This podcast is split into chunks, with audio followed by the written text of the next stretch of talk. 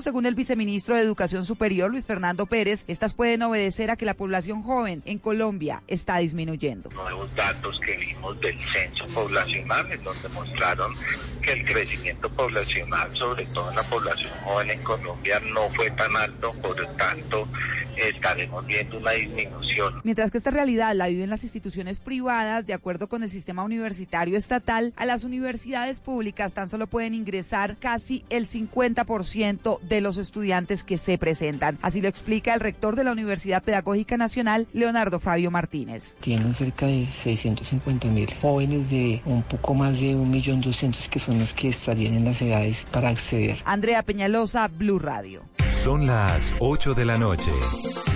Aquí comienza Mesa Blue con Vanessa de la Torre.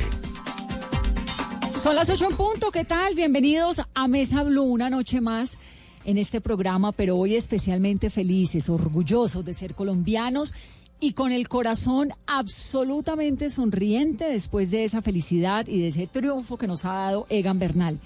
Vamos a tener en el programa de hoy al director de Coldeportes para que nos explique cómo funciona el apoyo estatal frente al desarrollo del deporte en nuestro país. Vamos a hablar también con algunos de los deportistas más importantes que ha tenido Colombia y vamos a tratar de comprender hacia dónde va el deporte colombiano y si este triunfo de Egan Bernal es el resultado de su esfuerzo o el resultado de un apoyo innegable.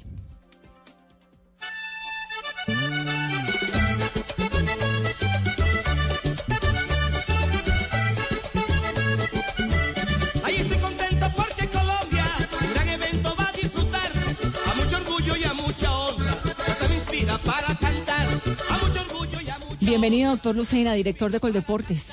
Hola Vanessa, ¿cómo estás? Muchas gracias por tenernos acá a hablar de un tema que indiscutiblemente une a los colombianos, que nos llena de alegría, de inspiración. Oiga, usted que fue, ustedes- usted fue campeón de squash. Sí. Y en el supe que 2004, usted ¿no? No, yo no sé nada. hizo algo por ahí, me contaron.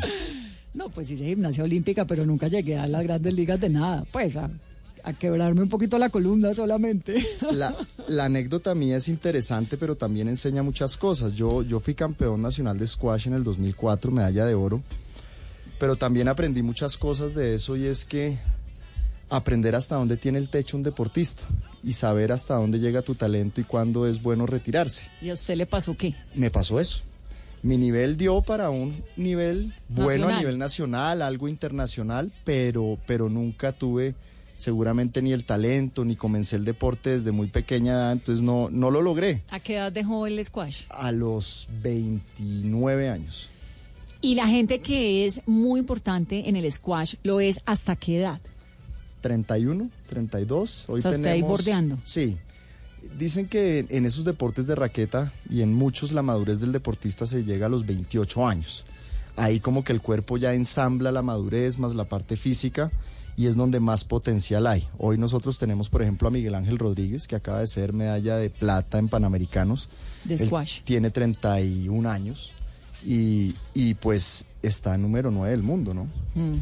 Eh, y yo creo que eso es muy importante en la hoja de vida de un, de un deportista, saber cuáles son las edades, primero donde se comienza, porque no todos los deportes se comienzan a la misma edad. ¿Usted comenzó a qué edad?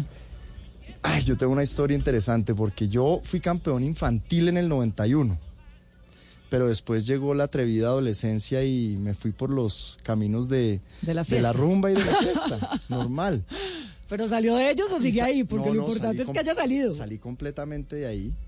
Y en el año 97, cuando se crea el Club El Nogal, 96-97, el papá de Miguel Ángel Rodríguez, Ángel Rodríguez, me dice, hombre, hicieron unas canchas nuevas, ¿usted por qué no vuelve y juega? Y ahí comencé mi ruta, hasta el año 2005. ¿Y uno por qué juega squash y no tenis? ¿O racket? Bueno, esto sí fue una pura influencia familiar. Yo tenía una hermana que entre otras cosas fue la primera mujer que corrió carros en Colombia, en la Copa Sprint en esa época, me acuerdo. Eh, se llama Jimena Lucena y ella su parte física la hacía con squash. Yo tenía ocho años. Entonces veía una hermana Entonces mayor. veía a una hermana y ella me llevaba a jugar y ahí fue donde empezó. O sea, pur- fue pura influencia familiar. O sea, usted realmente tiene el deporte en la vida. Es mi bastón, es mi hermano, es mi amigo, es mi momento de, de meditación, de creatividad. Yo creo que yo sin el deporte no podría vivir. Bueno, numeral, Vanessa pregunte sobre el deporte, Carolina. Muchas preguntas de los oyentes a esta hora, 8 4 minutos de la noche. Vanessa, y la pregunta constante a esta hora es, lamentablemente la triste historia que se repite es que se hacen a pulso y poca ayuda, muy poca pregunta a esta hora Gleimer Valdés, también Juan, Juan Gaitán, son el resultado de su trabajo, talento y dedicación de los padres. Adicional, un cazatalentos que ve en ellos el futuro, los pesca en el país y se los lleva al exterior a crecer. Preguntan también por qué es tan limitado el apoyo a los deportistas paralímpicos, por qué les toca la mayoría de las veces costear su participación en competencias, por qué no crear una universidad del deporte. Bueno, vamos con todo eso. Paralímpicos, que es un tema muy importante, Universidad del Deporte, la financiación, la ayuda. Director de Coldeportes, ¿cómo funciona en Colombia la ayuda que el Estado, que los gobiernos de turno le entregan a los deportistas? ¿Eso cómo se articula? Mire, Vanessa, esa es una muy buena pregunta y creo que hay bastante ignorancia a veces en decir que el Estado no apoya a los deportistas. Eh, desde hace unos 15 años hacia acá, es importante decirle al país que los recursos para el deporte se han incrementado notablemente. ¿Desde hace cuánto? Desde hace unos 15 años. 15. Yo o sea, esto toca los dos gobiernos santos. Y Pastrana, yo ¿Desde creo Pastrana? que desde Pastrana. Y se ve, porque es que el deporte no se ve al otro No, día. total, es que eso estábamos conversando más temprano, decíamos, bueno, esto tiene que ser el resultado, obviamente, de unos talentos excepcionales y de una gente con una disciplina y con una determinación, ¿no? Muy contundente, pero en la vida nadie se hace solo y tampoco uno hace un deportista en un año. Digamos, Claro. Esto no es el resultado de una política de Duque y tal vez tampoco de una política de ocho años de Santos. Sino de- Correcto. Esto es la, la unión de muchas cosas y es bueno explicar cómo funciona el Sistema Nacional del Deporte rápido y como dicen para dummies. El gobierno nacional hoy le da el 98% de los recursos al Sistema Nacional del Deporte. ¿Y quiénes componen el Sistema Nacional del Deporte? Primero, el Comité Olímpico Colombiano y el Comité Paralímpico Colombiano. Debajo del Comité Olímpico Colombiano están las federaciones, todas las federaciones que ustedes oyen y conocen. Debajo de esas federaciones están las ligas y debajo de esas ligas están los clubes. El dinero que Coldeportes, hoy Ministerio del Deporte, le entrega a ese Comité Olímpico y a esas federaciones excede los 50 mil millones de pesos al año. Lo que quiere decir que nosotros esos recursos los priorizamos de la siguiente manera. ¿Cuáles son los deportes en los que tradicionalmente se han conseguido medallas olímpicas, campeonatos mundiales? 50 etcétera, mil millones de pesos al año. al año? Al año. Solo para federaciones y proceso de comité olímpico. El comité olímpico que maneja el proceso de los ciclos olímpicos. Ahorita estamos en Panamericanos. Ese ciclo se maneja a través del comité olímpico, porque así lo establecen las normas internacionales, el Comité Olímpico Internacional. A las federaciones solitas para otros eventos se les giran 12 mil millones de pesos al año. Un incremento que nosotros queremos hacer este año es del 25%, es decir, quedarían en 15 mil millones de pesos Ahora, esas federaciones. Ahí entonces voy haciendo pausas. ¿Cuál es la diferencia? Eh, Bueno, el Comité Olímpico es los que van a los Olímpicos, supongo, ¿no? Y a panamericanos y a centroamericanos. O sea, todos competencias de grande, gran, Correcto. de- o sea, es decir, toca llegar a cierto nivel como deportista para recibir ese apoyo del Comité Olímpico. Ser de alto rendimiento De alto y estar en el ciclo olímpico. ¿Las federaciones qué son? Las federaciones ¿Son regionales, entes son- privados nacionales, son las que controlan Federación de el Ciclismo, deporte. Federación... Correcto, de tenis, Tenis. de fútbol, de patinaje. Ellas controlan el deporte a nivel nacional. Son el ente rector de los deportes a nivel nacional. ¿Y estas federaciones se alimentan de qué? ¿De, De la ayuda del gobierno más? Ah, bueno, de la ayuda del gobierno. que Son los Económicamente. 12 mil millones al año que los dos- pretenden subir 25% este año. Correcto. Más las ligas que son, ¿qué? Las ligas son los entes ya municipales, es decir, de las ciudades, ¿sí? La liga, por ejemplo, de squash de Bogotá. Esa liga de Esa quién? es la suya. Esa es la mía. ¿Esa de quién depende? Del Instituto de Recreación y Deporte de Bogotá y de lo que le pueda aportar también esa federación del dinero que le llega de Coldeportes. Y por ejemplo, las gobernaciones, ¿qué? Claro, las gobernaciones tienen a su vez los institutos departamentales de deporte, ¿cierto? En el caso de, vamos a hablar del Chocó. Indecho es el Instituto Departamental del Chocó que recibe unos recursos para el fomento del deporte. Entonces, ¿Quién, ¿Quién custodia esos recursos? ¿Las gobernaciones? Las gobernaciones. Las gobernaciones y en otros casos las alcaldías. ¿Y ese recurso es de cuánto? ¿Dependiendo de qué? Bueno, eso depende también, primero, de los gobernadores o de los alcaldes qué prioridad le den al deporte y cuánto le asignan en su, en su presupuesto, anual presupuesto. al deporte. Ahí es donde hay una gran falla en Colombia para mí. Si usted ve siempre los Juegos Nacionales, que es el termómetro de donde salen los grandes deportistas, está entre las cuatro mismas eh, delegaciones. Valle, Antioquia, Bogotá. Claro, porque supongo que son los que más presupuesto tienen también, ¿o no? Claro, absolutamente. Pero ¿qué está pasando? Le quiero contar una, una anécdota. Muchos de los deportistas que participan por estas regiones no son de ahí. Vienen o del Chocó, o vienen del Cauca, o vienen de otros lugares. Entonces lo que hacen estos departamentos es ofrecerle mejores condiciones a Para sus que aumenten deportistas el nivel de sus ligas. Para que aumenten esos niveles. Pero también porque en sus departamentos, a nivel local, supongo que las posibilidades son menores que las que encuentran en departamentos deportivos por naturaleza como Antioquia y Valle. Esas- y esas- Bogotá, pues, es la capital. Esa es una discusión interesante, Vanessa, pero mí- yo le hago esta reflexión. Yo hablaba con el gobernador del Chocó hace una semana. La verdad, yo he priorizado la misión Pacífico porque he entendido a través de la caracterización del deporte que el Pacífico colombiano es el que genera gran parte del talento nacional. Cuando yo le pregunté al Pero gobernador... que además lo necesita, porque la única forma, Claro. entre otras, de contrarrestar Claro. todo lo que ocurre en el Pacífico, pues es el deporte. La mayor conflictividad política del país se vive en el Pacífico colombiano. Y la mayor marca que tienen ahí, ahí, es que la tienen ahí, es el talento deportivo. Entonces yo le decía, ¿cuál es la marca que tiene hoy el Chocó? ¿Cómo identifica un extranjero o un colombiano al Chocó? Uno podría decir, a otra región la identifican por el café, por el banano, por el emprendimiento. Por... ¿Cuál es la marca Chocó? ¿Qué, han- qué hemos hecho todos estos años por el Chocó? Y tenemos ahí los atletas. Mm. Muchos de los atletas me decían ese día con dolor en el alma, somos los únicos que estamos contrarrestando la ilegalidad. Es de- de apartado. de apartado. Pero es el Urabá antioqueño, que si bien es cierto es Antioquia, cuando tú ves el biotipo, es un biotipo ¿Quiénes muy son de. Chocó? Hombre, de Chocó hay muchos, digamos, tú tienes... Porque es, es que muchos son de Buenaventura, muchos son de, de Tumaco, de Chocó, que yo me acuerdo en este momento debemos tener de los pesistas, hay por ejemplo, nombres no te puedo decir ahorita, pero el 70% de los pesistas colombianos pueden venir entre Chocó y Buenaventura, de esa región, de esa frontera. ¿sí? El fútbol del Chocó, ¿cierto? Eh, tenemos, por ejemplo, los hermanos Rentería, un jugador muy famoso, por ejemplo, del fútbol colombiano, que fue Guasón Rentería. Eh, tenemos de Ismina, Chocó, el, el- el equipo campeón nacional de balonmano. Tenemos, no sé si usted lo sabe, tenemos la liga de surf del Chocó que queda en Nuquí. Y hoy están preparando un campeón nacional. Yo lo que le, le quiero hacer Mm. ¿Y toda referencia esta con esto es- gente es, es resultado de qué? Obviamente, pues de que tienen un talento tremendo y una cosa en la sangre, así como saben bailar y saben eh, hacer un, toda esa mezcla que viene del Pacífico tan fuerte. y de grandes entrenadores que hay todavía en el Chocó. ¿Y el el- apoyo? El, el apoyo ha sido nacional, del gobierno nacional y algo del departamental, pero allá es puro biotipo y talento.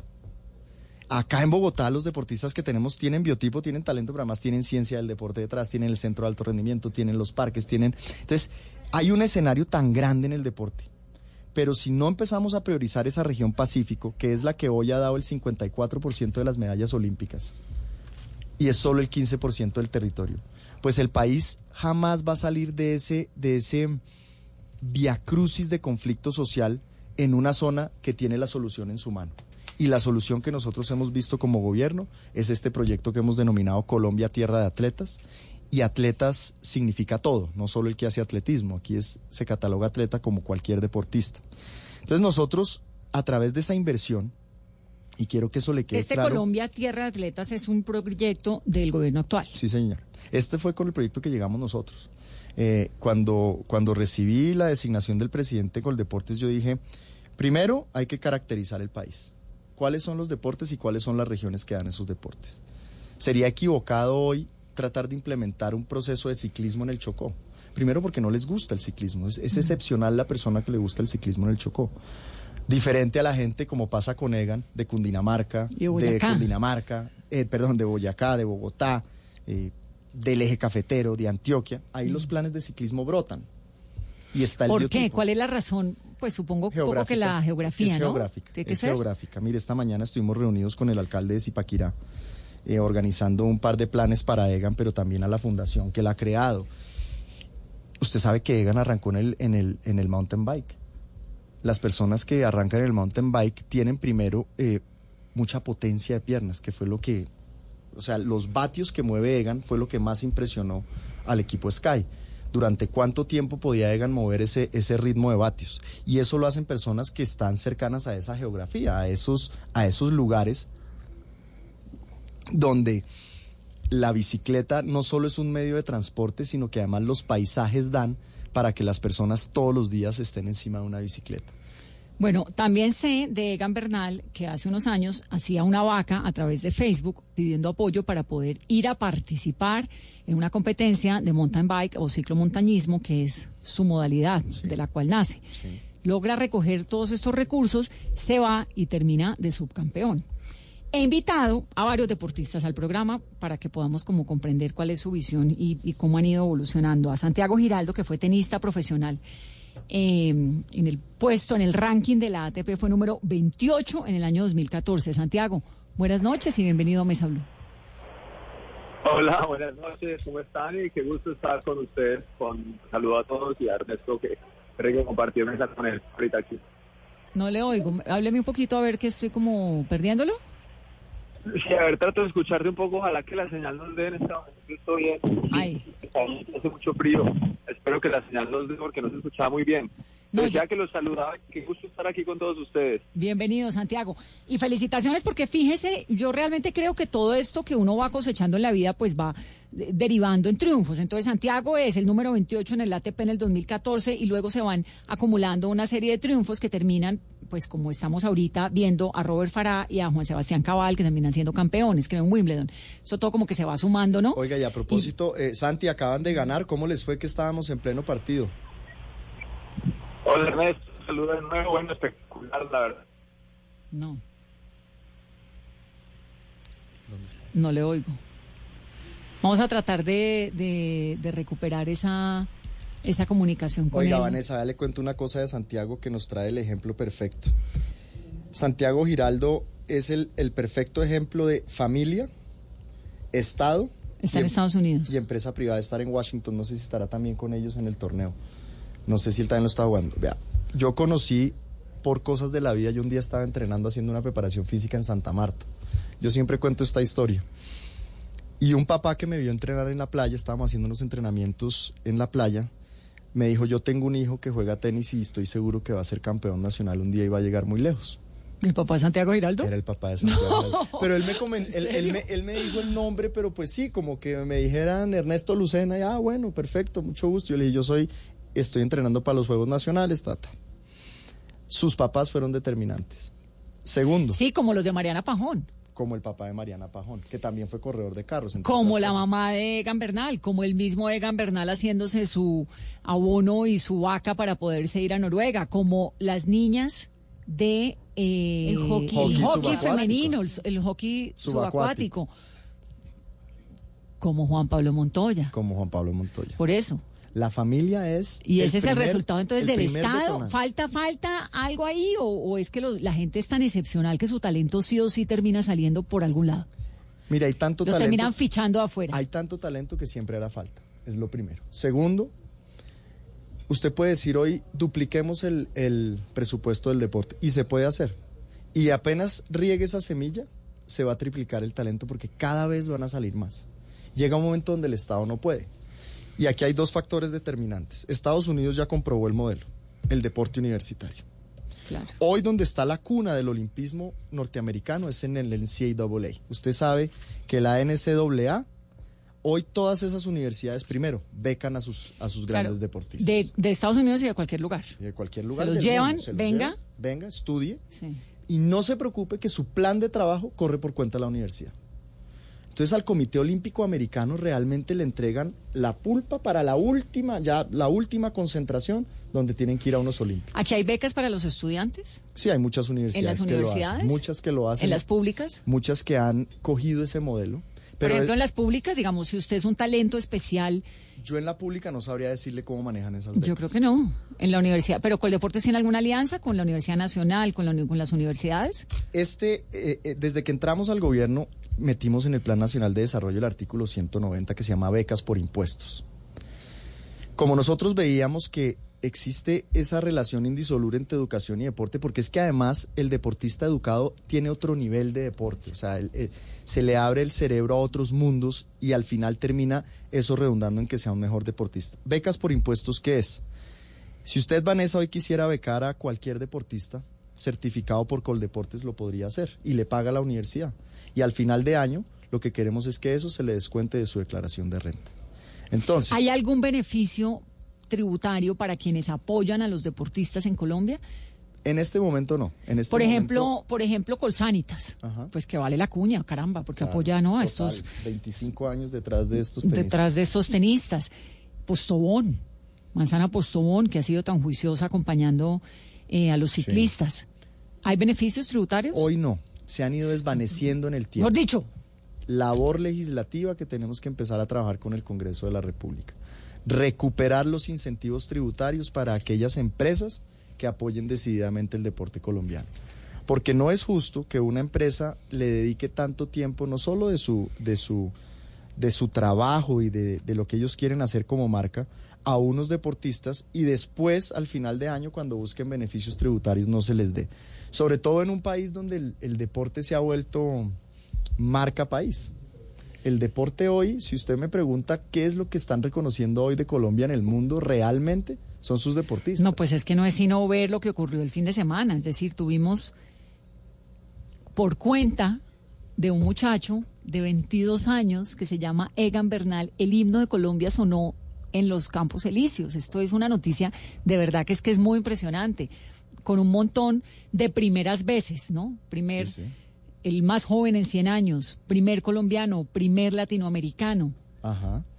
Y hace 20 días, Robert Farah y Juan Sebastián Cabal. Hace 20 días. O sea, este es un Luego, las buenas noticias de. Colombia nos están llegando es por cuenta de los muchachos. y salió el Ministerio del Deporte con cero impacto fiscal, para que usted lo tenga ahí en su cabeza. Le va a tocar defenderse un poquito más, eh, director, porque me- no, usted me- porque no lo, no me parece que me esté dando suficientes argumentos. Ahorita le- ahorita le doy Empezando por la datos. platica, que no sé si es tanto, porque en el Plan Nacional de Desarrollo, 12 mil millones de pesos por un lado y 50 mil por el otro, cuando hablamos de billones de pesos para defensa. pero venga, No, una no estoy tan Eso segura de que sea una buena inversión. Eso es solo para el alto rendimiento. Ya voy a sumar, déjeme hablar con Santiago Giraldo nuevamente. Santiago, ¿me escuchas? Hola, buenas noches. Sí, ahora te escucho mejor. es que quería sí. hacer, tener esta llamada escuchándolos bien. Si ustedes me escucharan bien. ¿Usted está en dónde? si no era muy difícil. Estoy en Perú, estoy en los Juegos Panamericanos. Aquí estoy lleno y rodeado de deportistas y de la toda la Federación Colombiana, que somos como 350. Así Ay, que aquí sí. seguimos con deporte, escuchándolos En de toda esta coyuntura tan linda que está pasando. Sí, muy emocionante, muy bonito, pero estamos tratando, Santiago, de comprender un poquito, nosotros aquí también, cómo ha sido el apoyo histórico. Decir, obviamente hay un talento extraordinario en todos ustedes, ¿no? Que los hace llegar a donde han llegado.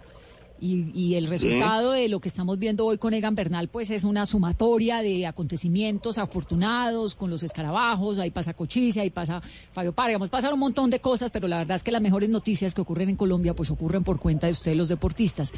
Hoy en día, usted que está ya viendo las cosas un poquito como con más eh, calma, ¿Cómo, qué tan, qué tan eh, fuerte o tan realmente impactante es el apoyo del Estado colombiano a los deportistas? Mira, yo te voy a empezar esta opinión que me pides con la conversación que estaban teniendo hace unos minutos antes. Primero yo quiero felicitar y dar a conocer el- la gran labor que está haciendo Ernesto. Con unos limitados recursos que tiene, están haciendo una gestión espectacular. Conseguir el Ministerio del Deporte.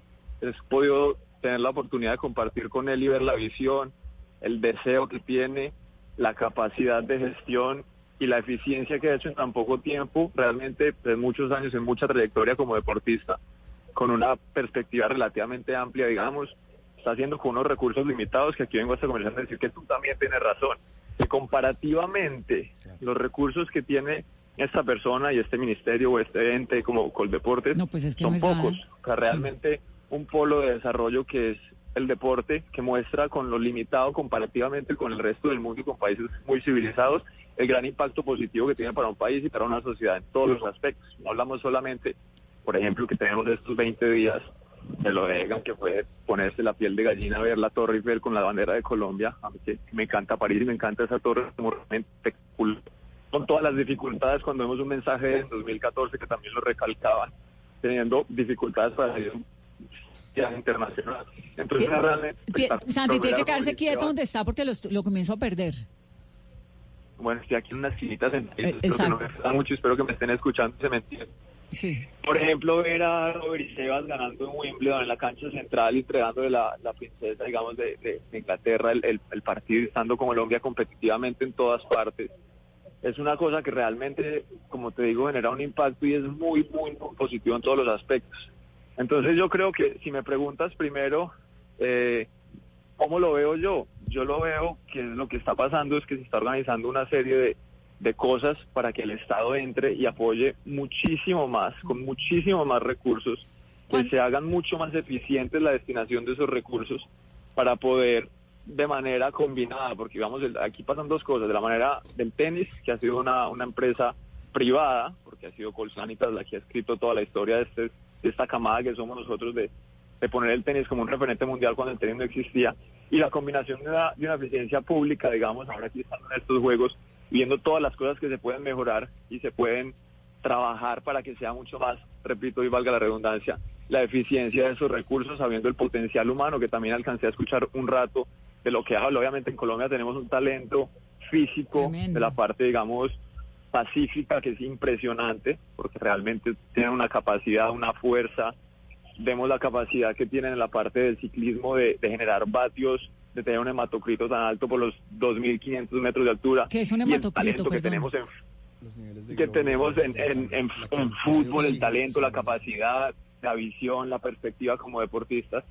El hematocrito es algo que solamente relativamente puedes desarrollar con una altura, es un doping natural por la altura que te genera el- los glóbulos rojos y los glóbulos blancos, te generan una serie de condiciones, la altura por la exigencia y la falta de oxígeno a generar unas condiciones especiales pues para un rendimiento Sí. eh, puntual en cierto tipo de- entonces, de, competencia. Hay, ¿Le da usted la sensación de que hay una conciencia en ese momento en que hay que hacer inversión mayor? Lo del Ministerio del Deporte ahorita lo vamos a explicar muy bien cómo funciona, si es necesario o no, qué, cómo, qué recursos o qué beneficios van a tener los deportistas. Pero estamos de acuerdo con que no ha sido lo suficiente. Digamos que comparativamente con todo lo demás, con defensa, con otras necesidades, bueno, educación que es tan necesario, lo del deporte no ha sido el principal, el propósito de- del Estado colombiano. ¿Es por ahí Pues la la cosa? sensación que a mí me genera, en mi perspectiva personal, que la que yo te puedo brindar, es un país que tiene tantísimas dificultades, pues es difícil a la hora de un presupuesto, eh, una destinación adecuada de las cosas. Yo digo, sí, puede ser una política de Estado y una prioridad en, un, en una sociedad con tantas dificultades como la nuestra. El deporte siempre va a tener una connotación positiva, o sea, siempre va a ser un plus y un factor positivo apoyar el deporte, porque estamos hablando desde el recreativo, de mayor, de infancia. O sea, todo el dinero que se le pueda presupuestar en un objetivo, un Senado, no sé, que mire objetivamente, siempre va a ser positivo en cualquier cosa, no solamente como el deporte competitivo, que por supuesto, porque mira las alegrías que nos dan y el empuje que nos dan como país, sino de cualquier manera recreacional, porque son una transformación de sociedades de los niños. O sea, realmente siempre va a ser bien visto. Ahora, a la hora de priorizar una política de Estado que tendría que ser es ver qué recursos pueden contar y cuánto más pueden implementar ese presupuesto, que es lo que yo felicito a Ernesto, porque iniciar a ver la conciencia de un presidente que pueda hacer por decreto un ministerio, pues es un hito ya, porque le da una importancia que merece el deporte como tal. Y todo este tipo de triunfos que realmente salen de manera aislada, porque es mucho el talento y porque obviamente hay un dinero que salen y nos muestran que estamos a la, a la, a la altura de los mejores, es un incentivo para que esta política de Estado, para que esta gente, para que ustedes los periodistas se den cuenta de cuán capacidad tenemos y cuán transformador puede ser el deporte como tal. Así que yo creo que es aprovechar toda la coyuntura, juntar todos los ingredientes que tenemos, obviamente con un trabajo, sueltos, y poder hacer mucho más eficiente todos estos, estos brazos del pulpo, armarle la cabeza y poder hacer muchas cosas que tienen que empezar con una iniciativa. Así lo veo yo de una manera un poco ambigua. Muy bien, Santiago. Muchas gracias y un abrazo allá en Perú. Bueno, muchas gracias. Santi, abrazo. Que estén muy bien. Chao, Ernesto. Felicitaciones y aquí seguimos. Ahí estamos en contacto. Cuídate Abrazo, mucho y gracias. cuídate. Ah, Son amiguis. Amiguis. Pero vea, permítame decir una cosa. Y usted puede hablar con varios de los deportistas porque yo creo que el gran legado que vamos a dejar, no sé cuánto vaya a estar yo en este cargo. Eso es incierto. Lo que sí es cierto es que llegó por primera vez un deportista donde ellos se ven reflejados. Y con las conversaciones que he tenido con ¿Ese es varios... usted? Ese soy yo. Es que ojalá el próximo ministro del deporte sea una persona de esas. ¿Pero lo tenemos acá o no? Sí, eso es lo que el presidente dijo. Yo, por supuesto, feliz de recibir el cargo, pero va a haber un siguiente. Y ese siguiente que tiene que recibir el próximo gobierno, porque ya nos quedan tres años larguitos. eh, ¿Cuándo, o menos, pero ¿cuándo nace ese ministerio? Ya, ya nació. Ya, Ya. se firmó la ley. Pero ya solo están falta dando. el nombramiento, claro, solo falta el nombramiento del ministro. Ya la ley. La y usted va a pasar de director de Coldeportes a ministro del deporte y qué? Y toda la maquinaria alrededor. Bueno, maquinaria no es una, una, una palabra tan adecuada, pero digamos todo lo que funciona alrededor, eh, sus viceministros. ¿Es, es Le- necesario un le ministerio? cuento, Le cuento. Entonces, íbamos Pero para allá. contésteme eso, déjeme que tengo que ir a break y Vamos vamos, a a hablar también con Marisabel Urrutia, que tiene también una versión sobre todo eso. Volvemos Excelente. en segundos. Estás escuchando Blue Radio, un país lleno de positivismo, un país que dice siempre se puede. Banco Popular. Don Carlos acaba de ganar. Puede elegir entre un computador, un dron o un asador. Con el ahorro ganador CDT, siempre ganas. Sin rifas ni sorteos. Ahorra y obtén mayor rentabilidad. Más información en www.bancopopular.com.co. Banco Popular. Somos Grupo Aval. Aplican condiciones. Vigilado Superintendencia Financiera de Colombia. Respiras fútbol. Palpitas fútbol. Vive ese fútbol. Todo el fútbol. Todo el fútbol en Blue Radio. Con Beta Play. Apuéstale a tu pasión. Tomémonos un tinto. Seamos amigos. Café Águila Roja. Blue Radio. Pensando en fútbol. Blue Radio. La nueva alternativa. ¿Qué tal una deliciosa torta? Unos ricos pastelitos, unas exquisitas galletas, un pan calientico, con harina de trigo, los farallones. Y es rico alimento. Suave, rendidora. ¡Deliciosa y gustadora! Con el trigo de las mejores cosechas, harina Los Farallones. Calidad y rendimiento inigualable. Trabajamos pensando en usted. Quitemos el odio y el rencor de nuestras vidas. Perdonemos para que Colombia sea 100% solidaria. Te invitamos a que el próximo domingo 25 de agosto dibujes en tu cuerpo o en una camiseta tu valor más humano y sal a la gran caminata de la solidaridad. Descarga la app Caminata Digital, disponible en App Store y Google Play. Patrocinan Bancolombia, Cruz Verde, Condones Piel, De Todito, Colsubsidio, Grupo Argos. Apoya Ministerio de Cultura. Participa Alcaldía Mayor de Bogotá. Te amo Bogotá. Hoy en Blue Radio. Hola, ¿qué tal amigos oyentes de Blue Radio? Soy Edwin Maya, Ciro en las muñecas de la Mafia 2 y quiero invitarlos a que pasemos un rato divertido hablando de lo que ustedes quieren esta noche a las 10 pm en Bla Bla Blue. Estaremos también hablando de mi obra El Puesto en la que estoy al lado del gran César Mora, así que ya saben, no se queden sin puesto. Lleguen esta noche a las 10 pm en punto a Bla Bla Blue. Los espero amigos. Bla bla blue. Conversaciones para gente despierta. De lunes a jueves desde las 10 de la noche por Blue Radio y bluradio.com. La nueva alternativa.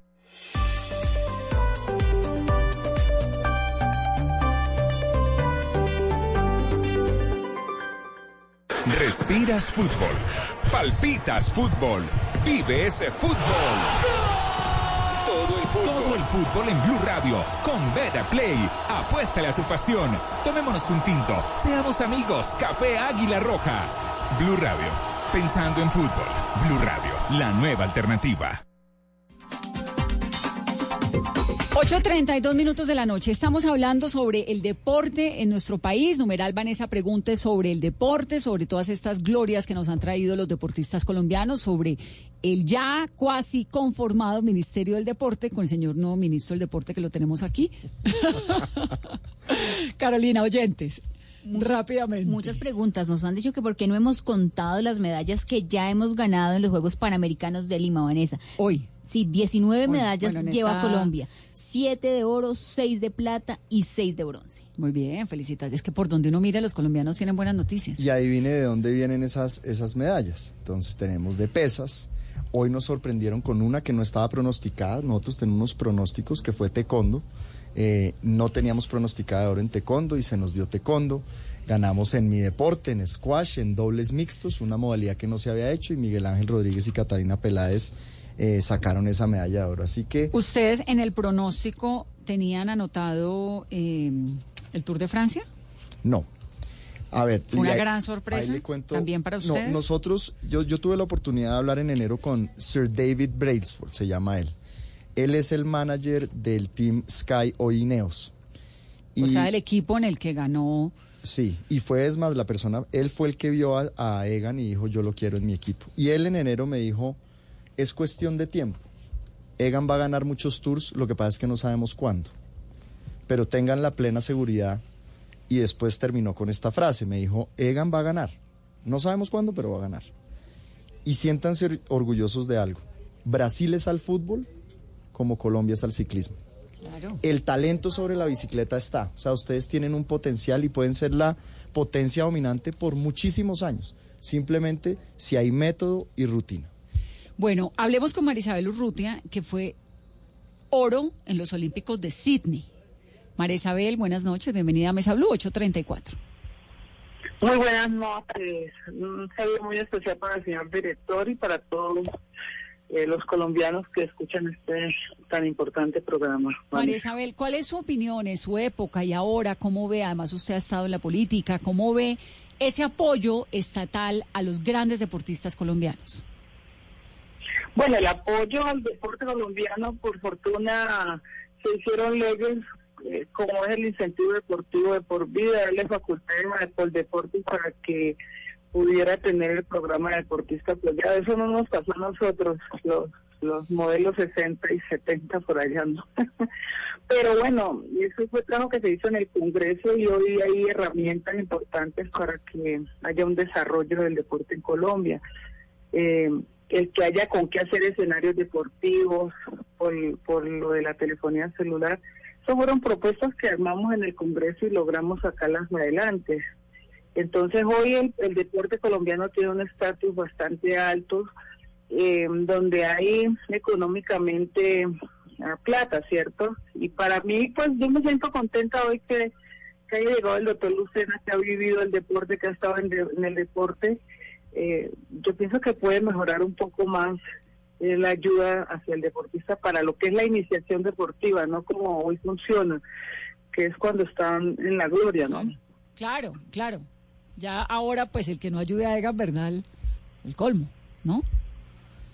Y que Sí, pero necesitamos tener muchos más cerca en, la- en las regiones más apartadas, en, en otras partes. Yo pienso que eh, eso lo ha entendido el señor director y, y- y le está haciendo una transformación al deporte, ¿no? Sí. María Isabel, ¿usted cómo hizo para llegar a donde llegó en un momento en el que no había tanto apoyo ni tanta visibilidad para los deportistas?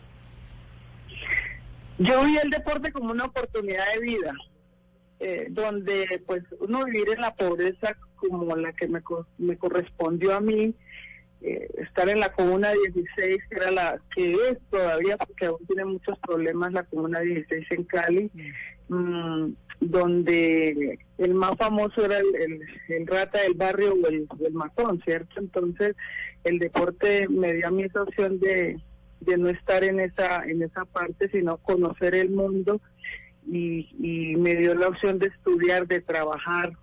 ¿Usted por Y qué comenzó a pienso ser que me quedé deportista? por eso, ¿no?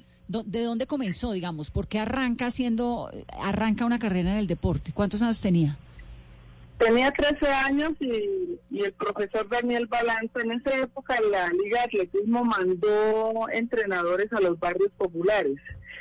Y allí me vio corriendo y jugando fútbol y, y me invitó al estadio a hacer atletismo y, y llegué y gané todas las pruebas de atletismo. De hecho, yo empecé fue en el atletismo, hice dos ciclos olímpicos en el atletismo. Yo fui a los Juegos Olímpicos del 88 en Seúl como atleta. Después de eso fue que me volví pesista. Y el ser atleta me sirvió para entrar a trabajar a empresas municipales. Entonces, eso me alejó de lo que eran las calles de, de Mariano Ramos. ¿no? Sí, Mariano Ramos es el barrio donde usted crece, ¿no? En Cali. Sí, señora. Pues María Isabel, nos ¿y ahorita ya no está haciendo política o sí? A ver, la política se hace todos los días. Eso, es, eso no, pero no es como cuerpo, periodismo. hago en cuerpo ajeno. Ahora estoy dedicada al deporte. Eh, estoy, soy entrenadora de levantamiento de pesas aquí en, aquí en Bogotá. Tengo ya campeones medallistas olímpicos, juveniles, tengo mundiales. Eh, Rodallega eh, acabó de ser medallista y intentó hacer récord del mundo en- ya en mayores. Entonces es un proceso que hemos hecho aquí en Bogotá. Entonces, sigue haciendo Eh, política, pero desde el deporte. ¿Ya no, ya no tiene aspiraciones electorales? No, yo no tengo aspiraciones electorales, pero ayudo electoralmente al que, al que quiere hacer algo por el deporte. Claro. Oiga, Vanessa, déjeme un Pero segundo. déjeme le mando un abrazo a Marisabel. la Para resaltar la labor Ah. de ella. Es para eso. No, pues es que esa imagen, ¿usted se acuerda, Marisabel, Mire, levantando esas pesas en los Olímpicos? Es de las y todo primeras el país imágenes- haciendo fuerza. Es de las primeras imágenes que tenemos en nuestro himno de, de Coldeporte, soy Ministerio del Deporte, pero también hacerle esta reflexión, María Isabel, campeona, usted rompió la historia del deporte colombiano en dos y sobre todo el empoderamiento de la mujer en el deporte. Si usted analiza las medallas de oro que hoy tiene Colombia en Juegos Olímpicos, tenemos la de María Isabel, tenemos la de Catherine y tenemos las de Mariana. Y solo tenemos la de Oscar en hombres. Es decir, que el deporte ha hecho algo por la mujer y la mujer ha hecho algo por el deporte. Eh, de la delegación que fue a Panamericanos, el número de hombres que participaron se mantuvo estable. El incremento estuvo en las mujeres. La de ahorita. La de ahorita, los ¿Y en qué disciplinas el aumento en mujeres? sobre todo en los deportes colectivos, por ejemplo, el rugby femenino, que acaba de ganar medalla de bronce, baloncesto, son deportes donde ha repuntado la mujer. Es que uno no se da cuenta, pero en Colombia hay gente que juega rugby a nivel profesional. Sí, por eso. Eso no lo y- y pasamos. mujeres que lo hacen de una manera, las tucanes. Entonces, María Isabel, le quería mandar un fuerte abrazo y decirle que usted sabe que cuentan conmigo siempre.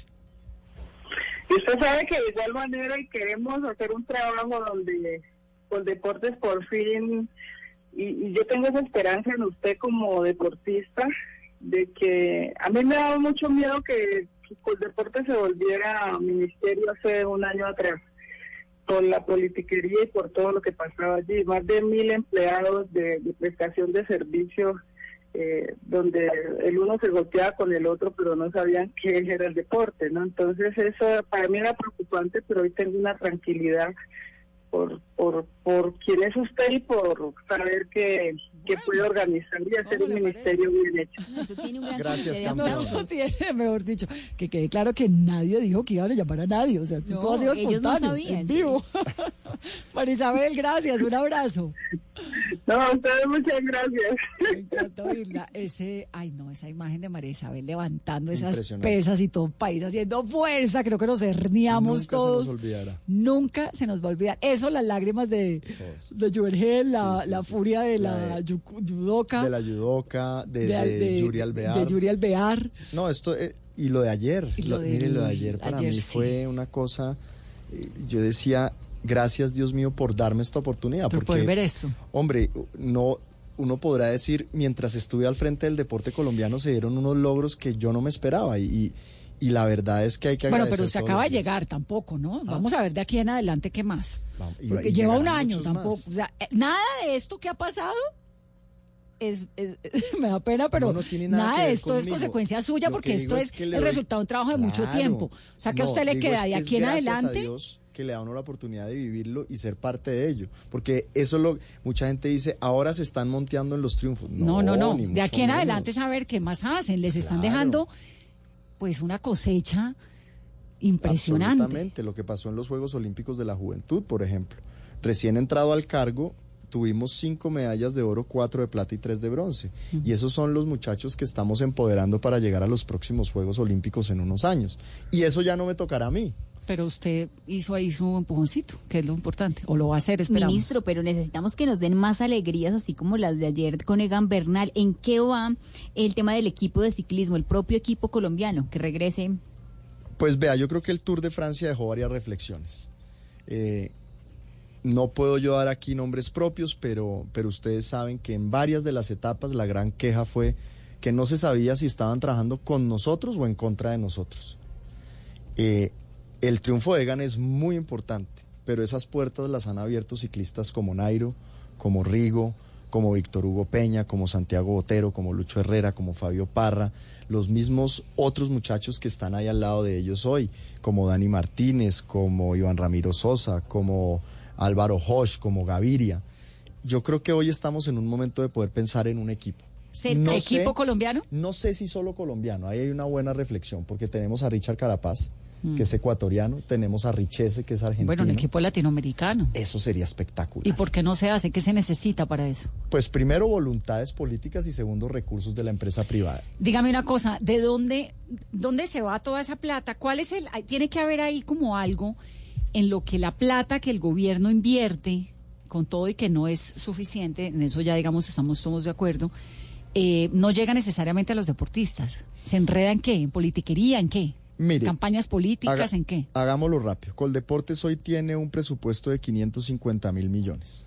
En funcionamiento se van 33 mil. Le quedan a usted, para hacer cuentas redondas, 520 mil. De esos 520 mil se van 110 mil en fomento y desarrollo. Fomento y desarrollo es una de las actividades que a mí más me apasiona de Coldeportes, porque este maneja todo el ciclo de vida de las personas en el país. Nosotros trabajamos desde madres lactantes en temas de recreación, hábitos y estilo de vida saludables, hasta adulto mayor, con un programa que se llama Nuevo Comienzo. Nosotros trabajamos campamentos juveniles, que son los Boy Scouts colombianos. Tenemos deporte social comunitario. Le llevamos el programa que para mí más impacto tiene, que se llama Hábito y Estilo de Vida Saludable, EVS, así lo conocen en todo el país, que hoy impacta a más de 4 millones de personas. Son esos que usted ve haciendo ejercicio semanal en los parques, con esos monitores, con esos gestores. Y tenemos los Juegos Intercolegiados Supérate. Ahí en ese solo programa se van 30 mil millones de pesos y ahí se buscan los futuros talentos. De esos superate intercolegiados, le doy el ejemplo, salieron el 60% de las medallas de esos Juegos Olímpicos de la Juventud. Eso por solo hablarle del fomento del desarrollo. Ahora volvamos al alto rendimiento, que son los ciclos olímpicos. Ahí se van. Lo que pasa es que eso ya, digamos, lo que acaba de decir Catherine Ibargüen y lo que dijo Santiago, esos ya están. Marisabel, Ve Marisabel. Marisabel, perdón, Marisabel Urrutia. Esos ya están. Bueno, Catherine, eh, pues ya es otras ligas, ¿no? Digamos, esos ya están. El, el- el interrogante es cuando están, El, el talento y reserva. cuando están ahí, con talento, pero no necesariamente con apoyo. ¿Cuál fue el gran anuncio que le dimos hoy al país? Que ese Colombia Tierra de Atletas se va a, des- se va a desplegar por todo el país buscando la reserva deportiva, con dos proyectos. Uno que se va a llamar Embajadores del Deporte y otro que se va a llamar Talentos Coldeportes. Nos vamos a ir con los centros de desarrollo deportivo regional a buscar los talentos. Vamos a hacer grandes convocatorias durante todos estos años para que Coldeportes siga la ruta de lo que no pueden hacer esas ligas, de lo que a veces no ¿Y pueden para hacer eso es necesario un ministerio? el, el ministerio es necesario para lo siguiente, y muy buena la pregunta. Porque Colombia necesita, ante tanto talento, una política de Estado del deporte que nunca ha tenido. Hemos tenido programas de gobierno para el deporte que cada cuatro años fluctúan dependiendo del director que llegue. Claro. Una política estable nos va a permitir presentar un COMPES, que es lo primero que queremos hacer. Un COMPES donde se destinen recursos específicos a la caracterización del talento colombiano. Y poderle decir, a la zona del Pacífico, para X número de deportes, durante los próximos 10 años vamos a invertir, por ejemplo, 100 mil millones de pesos. Para el tema de ciclismo, en las zonas donde hay, eh, digamos, mayor talento, vamos a invertir tanto, haciendo un seguimiento metodológico. Eso hoy en día no ha sido posible. Es demasiado, y perdónenme la expresión, es Desarticulado. disparar con escopeta. Cuando tengamos un COMPES y una política de Estado del deporte, vamos a poder hacer una medición no solo del gobierno del presidente Duque, de los gobiernos Pero hay que una, hay una cuestión ahí que me inquieta. Sí. El problema es de plata, ¿no? Digamos, entre otras. Un ministerio, método. ¿cuánto vale mantener un ministerio? Es que el ministerio necesita un montón de cosas. Usted solito es Me- con deportes. Me, con- me con- gusta también la pregunta, porque lo primero que se, se le dijo al país cuando se creó este ministerio es que no podría tener impacto fiscal. Es decir, los mismos salarios y la misma planta de personal. Y así Por está eso, y- constituido hoy el ministerio. ¿Y la diferencia es cuál? ¿El COMPES? El- la política de Estado del deporte, primero. Segundo, que en los proyectos de ley, la iniciativa legislativa... Es que de Sí. eso quería preguntarle, ministro, ¿cuál va a ser ese primer paquete de proyectos que va a radicar para fortalecer, para vigilar Ya los usted le puso ministro, ¿no? Ya no, no lo va. Sí, ya. El artículo 100, el, perdón, la ley 181 del año 95 es la ley que maneja el Sistema Nacional del Deporte.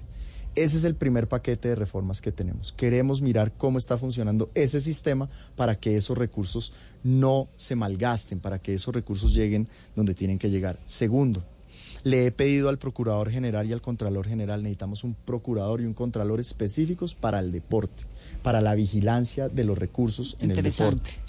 Tercero, tenemos que hablar del dopaje en Colombia. A más talento, más mafias que se quieren meter a dopar a nuestros niños y a nuestros jóvenes.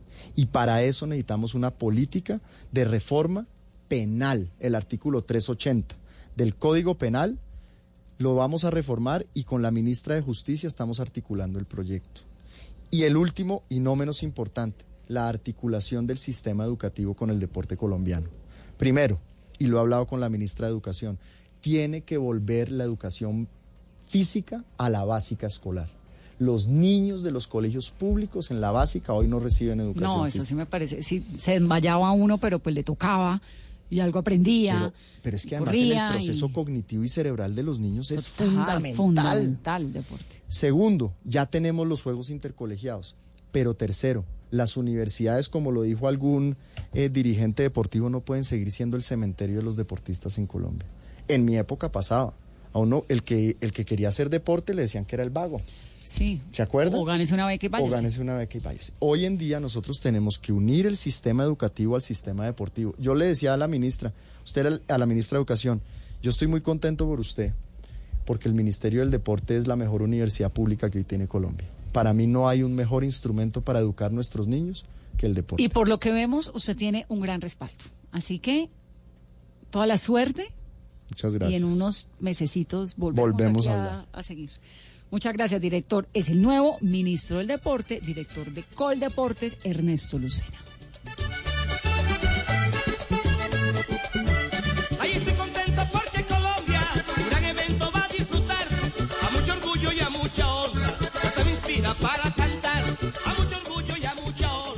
Medio de toda esta emoción que tiene Colombia y que le agradecemos profundamente a Egan Bernal, pero también a todos los ciclistas, a los deportistas de nuestro país que a veces, eh, a pesar de las vicisitudes de la vida cotidiana en Colombia, en contra de tantos gobiernos que le suelen dar la espalda con esos esfuerzos que hacen, todo lo demás, pues nos dan felicidades, satisfacciones y ejemplos, sobre todo para los niños colombianos, como lo hizo Egan Bernal durante el fin de semana. Alberto Contador es un ciclista español que fue muy activo entre el 2003 y el 2017. Ahora es comentarista deportivo Alberto, pero además es una de las grandes joyas del ciclismo. Se ganó los tres más importantes eh, podios del ciclismo mundial. El Tour de Francia, el Giro de Italia y la Vuelta a España. Alberto, me encanta saludarlo. Bienvenido a Mesa Blue. Nada, un placer. Dígame una cosa, ¿usted cómo ve el resultado de Egan Bernal, que nos hizo vibrar a todos los colombianos con tanta emoción, el campeón de esta versión del Tour de Francia, pero sobre todo cómo lo ve, digamos, en términos de su juventud, de su muchacho de 22 años y las proyecciones que tiene, ¿no? En una carrera que, que pues dura hasta los treinta y pico de años. Bueno, pues lo vi bien, ¿no? Lo vi también eh, contento, ¿no? Al final Legan eh, era el objetivo que tenía, ¿no? Era un corredor que, que quería ganar esa carrera. El año pasado ya lo tuvo que hacer un poco al servicio del equipo, ¿no? Y este año, pues, venía un poco compartiendo rol con Geraint Thomas, pero finalmente, pues, la carretera le ha dado la victoria a él, ¿no? Yo creo que es un grandísimo resultado, sobre todo teniendo en cuenta que únicamente tiene 22 años. Y su predicción se hizo realidad porque usted hace unos meses había dicho que él iba a ganar el Tour de Francia. ¿Por qué tanta confianza hacia Egan? Bueno, a ver, lógicamente tienes que analizar los corredores que, que hay, los corredores que se van a presentar un poco en la línea de salida y en función de ello, pues ya vas para tomar un- una decisión y demás, ¿no? Y Egan eh, estaba respondiendo a la perfección en cada una de, las carreras a las que ha ido como líder, ¿no? Independientemente de que fueran de mayor envergadura o de menor envergadura, en todas había respondido, ¿no? Él estaba preparándose muy duro para el Giro y, y bueno, sí que es cierto que pues tuvo esa rotura de clavícula que le impidió todo, ¿no? Pero yo rápidamente, eh, él lo que pensé, y seguramente que él igual, pues fue en que, que le habría la posibilidad de poder disputar el Tour de Francia y por qué no conseguir su primer Tour de Francia, ¿no? Dos meses, mes- dos meses después, pues bueno, finalmente se, se ha conseguido y, y bueno, primer Tour de Francia para Colombia.